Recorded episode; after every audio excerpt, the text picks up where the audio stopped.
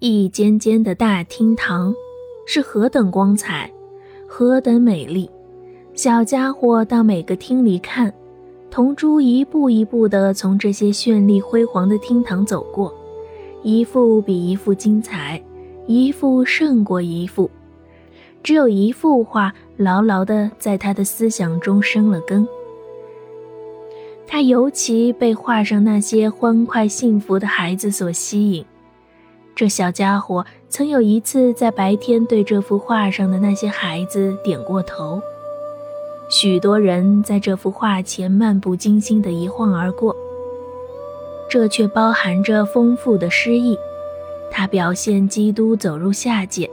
但是周围在看着他的，并不是受难者，不是异教徒，这是佛罗伦萨人安吉奥罗·布隆奇诺画的。最美的是孩子们的表情，对他们会进天堂的信心。有两个小孩相互拥抱着，另外一个把手伸向站在他下面的另一个，另一个手指着自己，好像在说。哇哦，我上天了！所有年纪大的人都露出一副犹豫不决的样子，有的在希望，有的对主耶稣恭敬地垂着头。小家伙看这幅画的时间比看其他画的时间都长得多。铜珠在画前静静地站着，发出一声轻微的叹息，是从画里传出来的。还是从铜珠的胸中发出来的。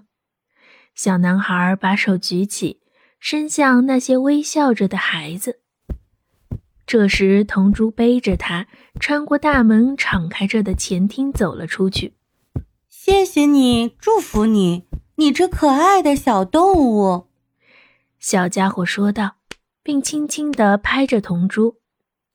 通，通，他带着它奔下了台阶。谢谢你，祝福你。”铜珠说道，“我帮助了你，你帮助了我，因为只有纯洁无瑕的小孩骑在我的背上，我才能获得力量跑动。你看见了吗？我甚至可以在闪耀灯光中走到圣母像前。我背着你到什么地方去都行，就是不能进教堂。可是，在外面，你要是和我在一起。”我就可以从敞开的门看到里面，别从我的背上下来，你一下来，我便倒下死去，就像你白天在波塔罗莎街上看见的那样。我会和你一起的，我有福的小动物。”小家伙说道。